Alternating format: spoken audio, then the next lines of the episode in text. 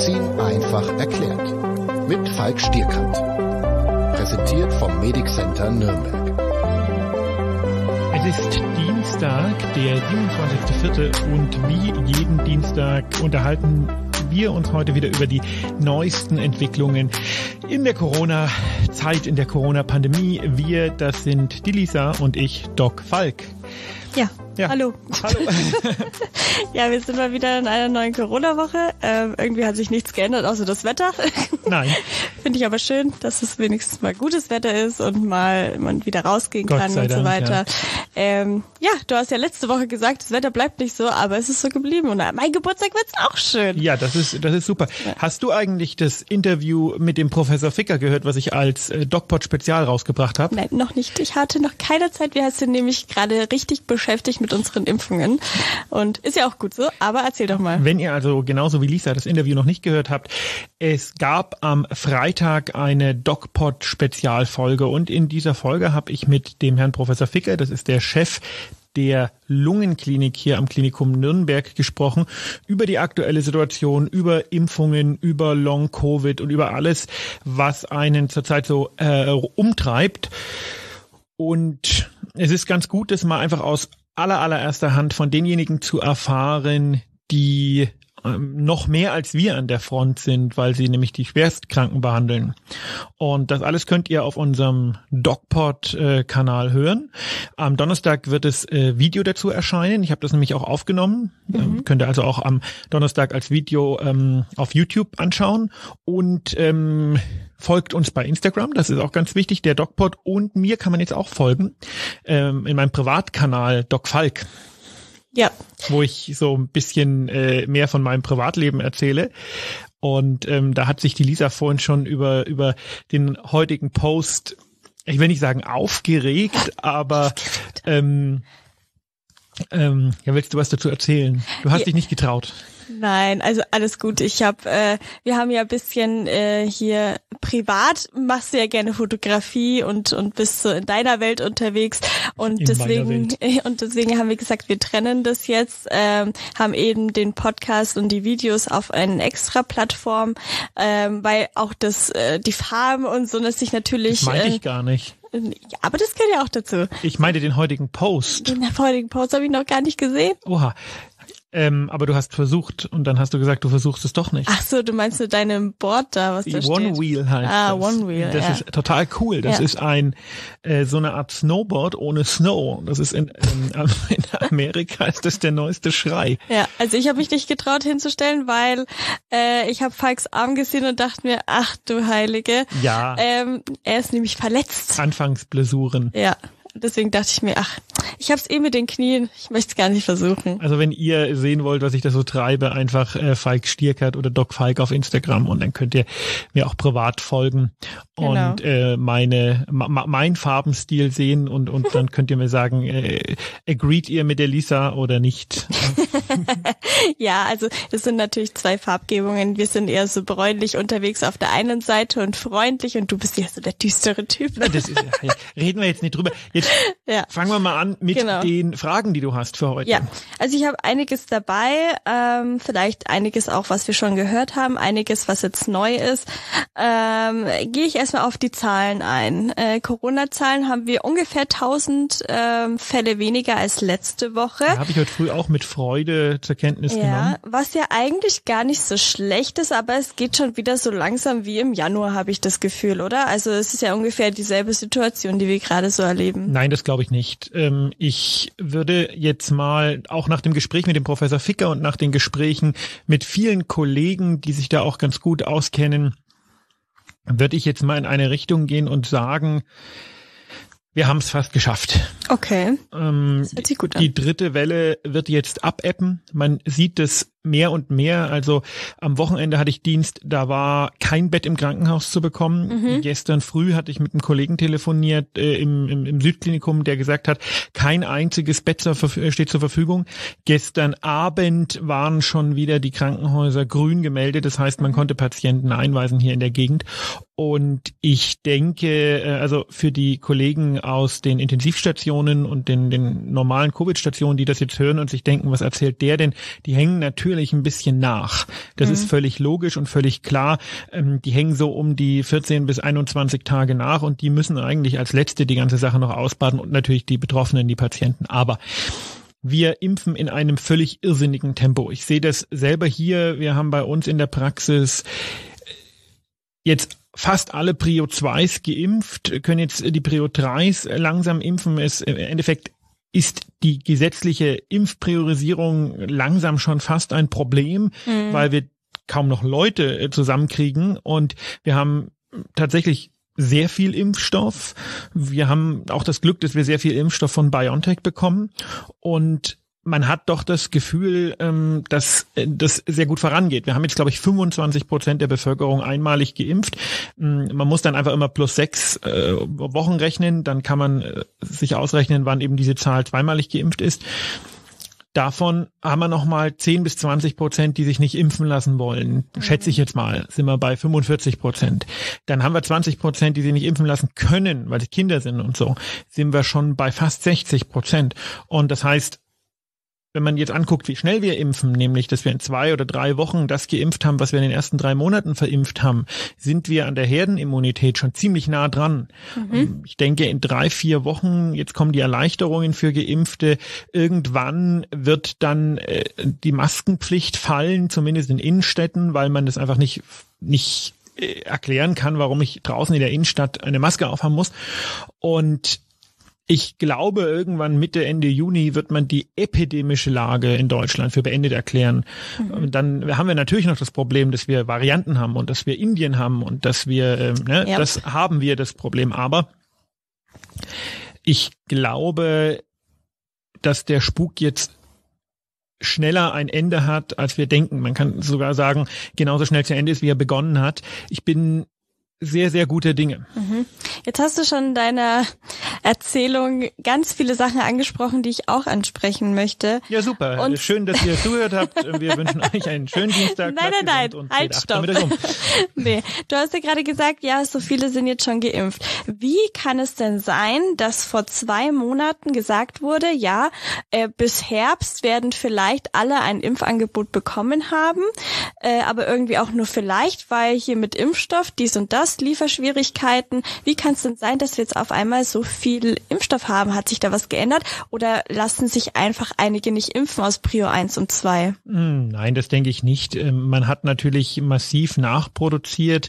Ich finde es fast schon ganz lustig eigentlich, mhm am Anfang der Impferei waren alle total skeptisch wegen diesen bösen RNA-Impfstoffen. Mhm. Und jetzt ist das das absolute Premium-Produkt und alle kommen und ja. sagen, ja, BioNTech, aber AstraZeneca vielleicht nicht, ja. Mhm. Und also ähm, da hat sich schon viel geändert und da ist auch die, die mediale Berichterstattung immer so ein bisschen, je nachdem, was halt gerade top ist, möchte man das oder das so richtig begründen, können es die meisten nicht. Nur das nur so als Nebenkriegsschauplatz. Ähm, man hat jetzt einfach sehr, sehr viel Impfstoff bekommen und es wurden neue Werke gebaut und man hat da sehr viel Energie reingesetzt, die Impfstoffproduktion zu erhöhen. Gleichzeitig haben wir natürlich aber auch die logistische Frage. Die eine Frage ist, wir haben irgendwo Impfstoff. Die andere Frage ist, wie kommt der Impfstoff an den Mann? Mhm. Und äh, das ist eine logistische Frage. Und die äh, konnte man jetzt über die Einbeziehung der Hausärzte überraschend gut klären. Also für mich natürlich nicht überraschend, weil äh, mir war das schon klar man hat jetzt fast das Problem, dass man mit den Impfzentren und den Hausärzten so ein äh, sich selbst kannibalisierendes System hat. Ähm, die Impfzentren sind halt blöderweise bis zum Ende des Jahres angemietet und wenn wir ehrlich sind, brauchen wir sie gar nicht mehr. Ähm, die, ja. Außer wir müssen ein zweites Mal impfen. Ne, dann brauchen wir auch keine Impfzentren. Das wird dann äh, in die hausärztliche Impfung nach und nach übergehen. Mhm. Ich habe gestern äh, 35 Patienten geimpft, heute sind glaube ich wieder 30 auf dem Plan. Ich habe vor zwei Wochen 100 geimpft. Mm, und ich bin einer von so vielen tausend Ärzten und ich denke, dass das jetzt immer und immer schneller gehen wird und was man eben auch in, was auch die Frau Merkel in ihrer Prognose September, also sie sagt ja bis spätestens zum 21. September wird jeder ein Impfangebot bekommen. Und ich glaube, was sie da nicht mit einberechnet hat, ist, dass äh, diese Pandemie sich nicht nur exponentiell aufbaut, sondern dass die auch exponentiell abfällt. Das mhm. ist wie eine Explosion. Ja, mhm. die geht ganz schnell los, die ist aber auch sofort wieder vorbei. Jetzt war die Pandemie nicht sofort wieder vorbei, aber im ja. Laufe einer äh, ein, ein, ein, eines, ich sag mal so weltlicher äh, Zeitverlauf, ja, wo Millionen Jahre äh, zählen, war die ganz schnell vorbei. Und wenn man sich den Spruch anhört, der ähm, Anfang der Pandemie mal von, ich weiß gar nicht von welchen Virologen ähm, so ein bisschen markant gemacht wurde, nämlich eine Pandemie ist eine Naturkatastrophe in Zeitlupe, dann äh, entspricht das ganz genau dieser Dynamik. Die mhm. beginnt äh, ganz langsam und keiner checkt's, dann baut die sich rasend schnell auf und es fällt aber, wenn man richtig reagiert, wie wir das ja jetzt irgendwie tun, auch rasend schnell wieder ab. Und wir müssen jetzt sehen, dass wir als Gesellschaft die richtigen Antworten geben. Ja. Ähm, jetzt wird ja hauptsächlich auch BioNTech bei jüngeren Leuten geimpft, ähm, die jetzt in Prio-Gruppe 3 sind. Sind ja auch einige jüngere Leute. Die Leute, die im Supermarkt arbeiten zum Beispiel, sind da mit dabei. Ähm, jetzt habe ich heute gelesen, dass äh, von BioNTech, es wurde noch nichts bestätigt oder so, aber es kam in den äh, Berichten, dass ähm, der Impfstoff von BioNTech Herzmuskelentzündungen hervorrufen kann, soll, wie auch immer. Ähm, was hängt da dran und kann man das vielleicht mit AstraZeneca vergleichen, wo diese Hirnvenenthrombosen auch erst minimal aufgetreten sind und dann irgendwie dann doch häufiger? Nein. Die Zahlen stammen aus Israel. Da mhm. haben von äh, Millionen Geimpften, ich glaube 53 jüngere Männer eine Herzmuskelentzündung bekommen. Okay. Die Herzmuskelentzündung bei Menschen, die sich infiziert haben, die Rate an Herzmuskelentzündungen ähm, ist deutlich höher. Das ist, kann man ein bisschen vergleichen mit der Narkolepsie-Geschichte, die man vielleicht von der Schweinegrippeimpfung noch kennt. Mhm. Da war es so, dass ähm, 4,8 Prozent der Geimpften, die einer speziellen Gengruppe zugehörig waren, das waren auch wieder sehr, sehr wenige, eine Narkolepsie, also die Schlafkrankheit bekommen haben. Das ist eine sehr schlimme Krankheit, weil man plötzlich einschläft und eigentlich nicht mehr fähig ist, am normalen Leben teilzunehmen. Aber 95,8 Prozent derjenigen, die diese Gengruppe sind, haben die nach der natürlichen Infektion bekommen. Das heißt, die Impfung hat 90 Prozent verhindert. Und genauso ist das mit dieser Corona-Geschichte auch. Es wird bei Impfungen und daraus hat nie jemand ein Hehl gemacht, immer Menschen geben, die in irgendeiner Weise kreuzreagieren auf diese Antikörper. Und das sind aber immer sehr wenige und deswegen wird man die auch nie identifizieren, egal wie hoch und wie groß die Testgruppen sind. Man wird nie statistisch signifikante, extrem seltene Nebenwirkungen finden. Ibuprofen-Tablette hat vermutlich mehr Nebenwirkungen und mhm. die nimmt jeder irgendwie mal. Ja, es gibt diese Herzmuskelentzündungen und die sind vermutlich immunologisch bedingt, das heißt als Reaktion auf die Antikörper wie auch immer geartet. Aber es betrifft eine absolute, absolute, absolut kleine Zahl an Menschen, an jungen Männern. Und soweit ich weiß, ist davon auch keiner verstorben. Also das ist äh, Herzmuskelentzündung klingt schlimm, ist auch nicht super, kann auch wirklich einen blöden Verlauf nehmen, mhm. aber ist immer noch deutlich gutartiger als eine Hirnvenenthrombose. Ja, wollte ich auch gerade sagen, also eine Hirnvenenthrombose, da hat man halt fast keine Chance, außer jetzt naja. halt, äh, ja, außer man hat jetzt ein Medikament, wo man jetzt weiß, okay, das hilft ein bisschen dagegen, aber eine Herzmuskelentzündung kann man ja eigentlich ganz gut behandeln, so wie ich das gelesen habe. Vielleicht kannst du nur mal kurz erklären, was da passiert, wenn man, wenn man sowas hat. Also Herzmuskelentzündungen äh, kommen als Reaktion auf virale Erkrankungen häufig vor. Mhm.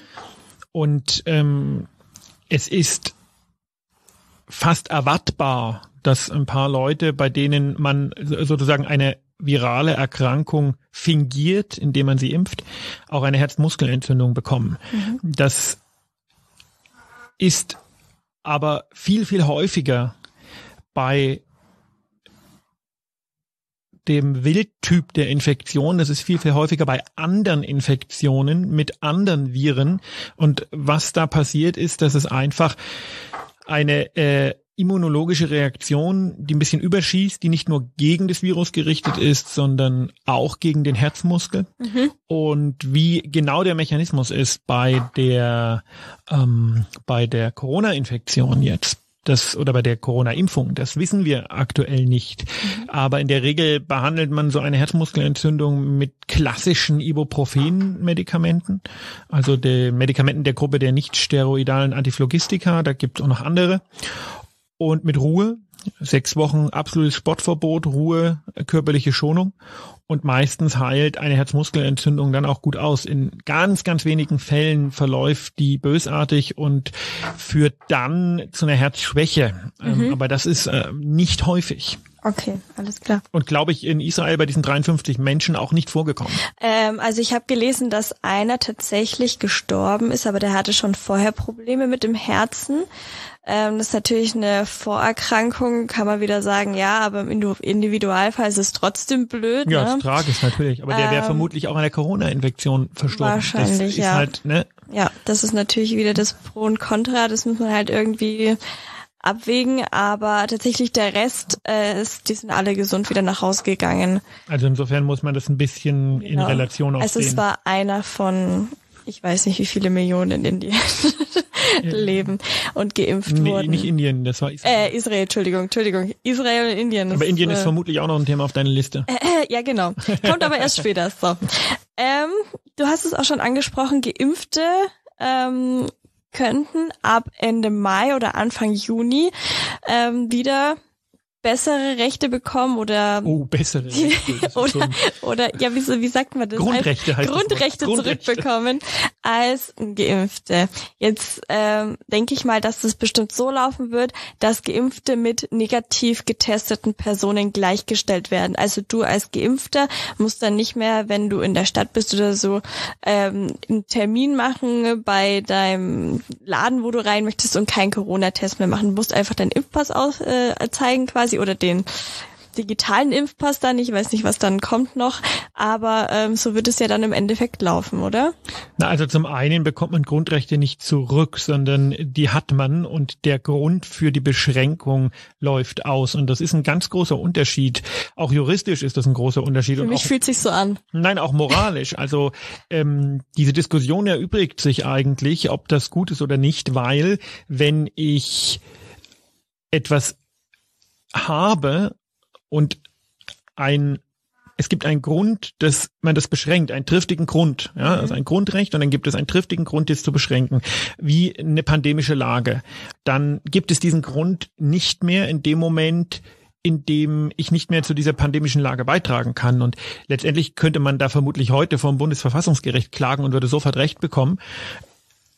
Das bedeutet, ich krieg nicht was zurück, sondern äh, ich, ich die Einschränkung, warum ich etwas nicht mehr habe, fällt weg. Die Argumentation ist von der anderen Seite und ist völlig anders. Und deswegen ist auch keine Ungleichbehandlung. Das ist ein bisschen blöd für die Leute, die jetzt noch nicht an Impfstoff kommen, aber so what? Ja. Mm, dann glaube ich auch, dass man das gleichstellen wird, obwohl negativ getestet rein statistisch ein himmelweiter Unterschied zu geimpft ist, weil mhm. Geimpfte können das Virus halt zu über 99 Prozent nicht weitergeben. Negativ getestete sind nur 80 Prozent sicher. Okay. Also können das zu 80 Prozent nicht weitergeben. Da hatte der Professor Ficker auch was dazu gesagt, nämlich dass diese Schnelltests zu 60 Prozent sicher sind. Dann rief er mich nochmal an und sagte, um Gottes Willen, das waren 80 Prozent mhm. und das möchte ich ja. bitte unbedingt noch sagen, und das tue ich hiermit, es sind also 80 Prozent. Das heißt, ich mache bei dir einen Test und die Wahrscheinlichkeit, dass der Test stimmt, liegt nur bei 80 Prozent. Und das ist ähm, deutlich weniger, als wir dachten. Und das ist natürlich ärgerlich und weit, weit weg von dem, was ein Geimpfter an Gefahr birgt. Das bedeutet, wenn ich 100 Leute mit einem negativen Test habe, sind 20 infiziert, obwohl der Test negativ ist. Mhm. Wenn ich 100 Geimpfte habe, ist davon ein Arm infiziert, obwohl verstehst du? Also, ein, ein, Auge. Ein, ein, Auge. Ja, also ähm, ja. Ist überhaupt keine Relation. Ja. Deswegen glaube ich, dass früher oder später Geimpfte einfach wieder ganz normal leben mhm. werden. Und jetzt gibt es viele Menschen, die sagen, das ist eine indirekte Impfpflicht und das ist sicher auch so. Mhm. Und da kann ich nur äh, jubeln, weil ich will oder ich bin ja ein großer Verfechter der direkten Impfpflicht schon immer gewesen, äh, mhm. äh, jeglicher Art. Äh, zumindest da, wo man irgendwie epidemisch was beitragen kann. Ja, ob man sich gegen FSME impfen lässt, ähm, ist das eigene Problem, aber gegen Mumps, Masern, Röteln oder sowas, das finde ich ist äh, klar, sollte klar gesetzlich vorgegeben sein. weil das Gut der Masse über dem Gut des Einzelnen liegt. Und ähm, das ist in diesem Fall auch so. Und äh, ich finde, die Politik hat das ganz charmant gemacht, weil kein Mensch will kurz vor einer Bundestagswahl eine direkte Impfpflicht schaffen. Ja. Aber wir haben jetzt praktisch eine indirekte und äh, gibt viele Menschen, die ich kenne, die sich nicht impfen lassen wollen, wobei so viele gibt's gar nicht, aber man trifft doch auf den einen oder anderen. Ja. Und die sagen, na ja, hm, ja, dann, ja, dann wollen sie nicht mehr nach Mallorca fliegen können und lassen sie sich halt impfen. Ne? Und ja. insofern, äh, das beobachte ich ehrlicherweise auch mit einem gewissen Schmunzeln, weil äh, die Menschen bei YouTube und in den sozialen Medien immer so ganz groß reden, aber die individuellen Grenzen dann doch äh, beachtlich äh, weit unten sind. Mhm. Was ist denn jetzt Personen, die sich noch nicht impfen lassen können? Also unter anderem gehören ja dazu auch Kinder und wir haben ja auch einige Kinder Kinder hier in Deutschland. Ja. Ähm, du hast gerade schon irgendwie gesagt 20 Prozent oder sowas, wahrscheinlich grob geschätzt über den Daumen, ne? Ja. Ähm, und andere auch, die Erkrankungen, ha Erkrankungen haben, wo man sagt, okay, die sollte man jetzt nicht impfen lassen. Was ist denn mit denen? Denkst du, da gibt's eine Extra-Regelung? Weil Kinder können es ja genauso übertragen. Also es gibt fast keine Krankheiten, bis auf, ähm, was keine Krankheit ist, Schwangerschaft, mhm. die äh, eine Impfung ausschließen. Okay. Im, Gegenteil, diejenigen, die besonders schwer erkrankt sind, die brauchen die Impfung besonders. Mhm. Mm, was Kinder angeht, sind wir momentan dabei, dass äh, Studien für 12 bis äh, 17-Jährige laufen mhm. und die auch abgeschlossen sind und es wahrscheinlich die Zulassung auch in derselben Dosierung wie aktuell für Erwachsene von BioNTech innerhalb der nächsten Wochen geben wird. Bei Jüngeren ist das ein bisschen schwieriger, aber die Fachwelt geht davon aus, dass die Impfung ab einem halben Jahr kommen wird. Okay. Ähm, die Frage ist, wie man damit umgeht, wenn es um das Thema Urlaub geht. Momentan sind Kinder ja völlig raus. Bis auf in der Schule, wo man sie halt testen muss. Mhm. Aber die müssen keine Maske aufsetzen, ja. zumindest nicht. Bis zum sechsten Lebensjahr, genau. glaube ich. Also, äh, das wird nochmal ein schwieriges Thema und da wird auch sicherlich bald das Thema Benachteiligung von Familien nochmal besprochen werden, mhm. weil faktisch ist das ja so, dass ich wahrscheinlich diesen Sommer mit einer Familie, also mit Kindern über sechs Jahre, keinen Urlaub machen kann. Mhm. Und da muss man warten, aber ich glaube, da wird jeder verstehen, dass man da ein bisschen Geduld braucht, denn so Tests an Kleinkindern Schwierig. so eine Nummer, ne? Ja, ja, macht man nicht gerne. Ähm, jetzt hast du es auch schon angesprochen, Indien, oder beziehungsweise ich habe mich versprochen. Ja, die Überleitung war phänomenal. ähm, die Indien, in, die Zahlen in Indien sind momentan utopisch. Als ich das gelesen habe, dachte ich mir, habe ich mich gerade verlesen? Sie sind tatsächlich heute bei 323.000 neuen Fällen. Ähm, liegt wahrscheinlich auch daran, dass es eine weitere Mutante nochmal ist vom Coronavirus und äh, die sich jetzt auch nochmal stärker ausbreitet, ist es eine Gefahr für uns, weil es kommen ja auch jeden Tag Flieger von Indien bei uns an. Ich glaube, die haben auch 3000 Tote pro Tag und ja. viele Länder haben Flieger aus Indien schon gestoppt. In Indien sieht man, völlig unabhängig davon, ob das jetzt neue Mutanten sind oder nicht, in Indien sieht man, wie exponentielles Wachstum funktioniert. Mhm. Das heißt also, wenn ich doppelt so viele Einwohner habe, wie ein anderes Vergleichsland, habe ich eben nicht doppelt so hohe Infektionszahlen, sondern ne? viermal so hohe. Ja. So funktioniert eben exponentielles Wachstum. Das ja. ist wie eine Explosion. Wenn ich äh, ein Meter von einer Explosion entfernt bin, dann bekomme ich, oder ja, 100 Meter, dann bekomme ich einen bestimmten Impact. Mhm. Wenn ich 200 Meter entfernt bin, bekomme ich diesen Impact nur noch durch vier und nicht durch die Hälfte. Und so funktioniert leider Pandemie auch. Und da Indien massiv bevölkert ist mit 1,2 Milliarden Menschen, die auch sehr eng zusammenwohnen und kulturell und sozioökonomisch überhaupt keine Abstände halten, Schrägstrich halten können. Mhm. Also da ist zum einen natürlich das Leben in den Slums. Und wer schon mal in Indien war, der weiß, dass die Slums nur eine Straße getrennt sind von den Edelvierteln. Also überall wenn man sich das zum Beispiel vorstellt, wenn man bei uns von der Autobahn abfährt, ne, Ja. gibt's ja immer bei der Abfahrt, gibt's ja immer so einen grünen Streifen. Man fährt praktisch eine große Kurve ab und zwischen Autobahn und Abfahrt ist so ein Grünstreifen. Mhm. Sowas ist in Indien bevölkert mit Slum. Ah ja, Ja. okay. Das ist wie Moos. Also das ist der Hammer. Und das ist das eine. Das andere ist natürlich die kulturelle Geschichte. In Indien sind die Leute, hatten jetzt dieses heilige Fest und sind in Massen in den Gangesgebaden gegangen und haben das Zeug da getrunken, weil sie glauben, dass die das von allen Krankheiten heilt. Und Indien ist halt zwar hochtechnisiert, aber bei der einfachen Bevölkerung bildungstechnisch klar, wenn du überall Slums hast, die Leute gehen ja nicht in die Schule. Ja, Das heißt, klar. die das Bildungsniveau ist zum Teil noch im Mittelalter. Die glauben also an äh, viele Dinge, wo wir hier, äh, also ja, selbst die Querdenker da irgendwie noch vernünftig erscheinen. Und das ist eine explosive Mischung und das ist extrem gefährlich. Und wird man das in den Griff kriegen? Nein. Auch da wird das auslaufen, die Pandemie. Also die wird, äh, in, in Indien kann man beobachten, wie so eine Pandemie funktioniert, wenn man nicht viel machen kann. Wenn man nichts macht, einfach Oh. durchlaufen laufen lässt. Genau. Und ich befürchte, die haben ja keinen Sauerstoff mehr. Also wir schicken denen Sauerstoff. Ja, das ist also dort eine humanitäre Katastrophe.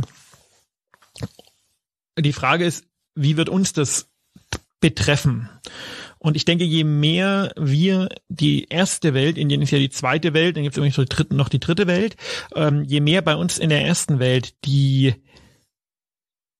Infektionstätigkeit sinken wird und je mehr wir rauskommen aus dieser Pandemie, desto mehr werden wir uns abschotten. Das wird einfach gar nicht anders gehen, was dazu führt, ist der Klassiker, die Armen noch ärmer oder tot sind und die äh, Wohlhabenden sich ja äh, im Elfenbeinturm verschanzen können. Aber das wird gar nicht anders funktionieren. Ich denke, das wird schon bald so sein, dass Menschen, die aus Indien kommen, das entweder gar nicht mehr dürfen oder nur noch mit Quarantäne. Also es wird dann so sein, dass die Leute, die nach Deutschland einreisen, halt 14 Tage in Quarantäne müssen.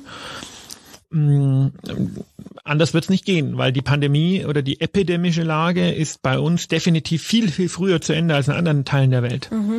Diese Virusvariante, ähm, haben die die irgendwie schon mal mit den, also haben die aktuell schon Impfstoff in Indien überhaupt? Ja, ja. Ähm, Aber die Impf, also die sind sehr impfskeptisch, die Bevölkerung. Und weil du Virusvarianten angesprochen hast, jetzt ist es natürlich so, je öfter das Virus repliziert, und wir reden hier nicht von 100 oder 1000 Mal, sondern Milliarden Mal, je öfter ist das und noch mehr, also unvorstellbare Mengen, ja. Und bei jeder Replikation wird ja DNA geteilt oder RNA, so. Und da können Fehler entstehen. Und es ist extremst unwahrscheinlich, dass da irgendein Fehler entsteht. Das passiert vielleicht eins unter, also die, diese Zahlen sind kaum vorstellbar, weil ja das so häufig passiert. Aber je öfter so ein Virus repliziert, das heißt, je mehr Infektionstätigkeit ich habe, desto höher ist die Wahrscheinlichkeit, dass auch mal ein Fehler entsteht, der für das Virus vorteilhaft und für uns nachteilig ist. Und für das Virus vorteilhaft bedeutet, dass dieser Fehler sich durchsetzt, dieser Codierungsfehler. Und deswegen ist Indien ein riesiges, in Anführungszeichen, Versuchslabor für die Erschaffung neuer Virusmutanten. Das ist nicht ganz ungefährlich, äh, hauptsächlich für Indien, äh, wenn wir halbwegs vernünftig reagieren. Aber für Indien ist der Drops irgendwie halb gelutscht. Ähm, in, in Brasilien gab es ja jetzt noch diese neue Virusvariante, da hat sich aber jetzt weiterhin nichts getan, oder? Also für uns hat es keine Konsequenzen. Ja, die hat so ein. Immunescape, das heißt, die Impfung ist nur noch so zu 80 Prozent wirksam. Aber ähm, das ist, glaube ich, nicht unser Hauptproblem. Okay. Ja, das war's auch schon mit meinen Fragen diese Woche. Ähm, ich habe, glaube ich, alles Relevante angesprochen, was jetzt angefallen ist. Und damit würde ich auch diesen Podcast heute schließen. Das Und, ist schön. Ähm, ich freue mich wie immer auf nächste Woche. Solltet ihr Ach noch Gott, nächste Woche bin ich ja gar nicht Ja, da. Im Urlaub, da weiß ich noch gar nicht, was ich mache. Vielleicht hat einer von euch Lust, mit mir zu podcasten. Meldet euch doch mal. Solltet ihr nämlich äh, Fragen haben, Anregungen oder ein Thema, was ihr besprechen wollt. Nächste Woche wäre hier ein Platz frei. Ähm, das Ganze einfach unter DocPod, der DocPod auf Instagram oder natürlich auf YouTube, äh, unserem DocPod YouTube-Kanal, dass ihr mir auch folgen könnt, habe ich schon gesagt. Doc Falk. Wir verlinken uns immer brav gegenseitig. Und die heißesten DocPod News gibt's aber natürlich weiterhin auf der DocPod auf Instagram. Das ist eure Plattform, um mit uns hier vom Podcast in Kontakt zu treten. Und wir laden euch jetzt einfach mal spontan herzlich ein, hier nächste Woche Lisas Platz einzunehmen. Und es gibt auch noch eine DocPod-Überraschung, also eine, eine krasse Überraschung. Ja. Aber die äh, erzählen wir euch erst in zwei Wochen. Wenn es soweit ist. Ja, soweit. genau, dann hören wir uns. Ja in zwei Wochen. Genau. Tschüss. Ciao. Also, wir hören uns nächste Woche.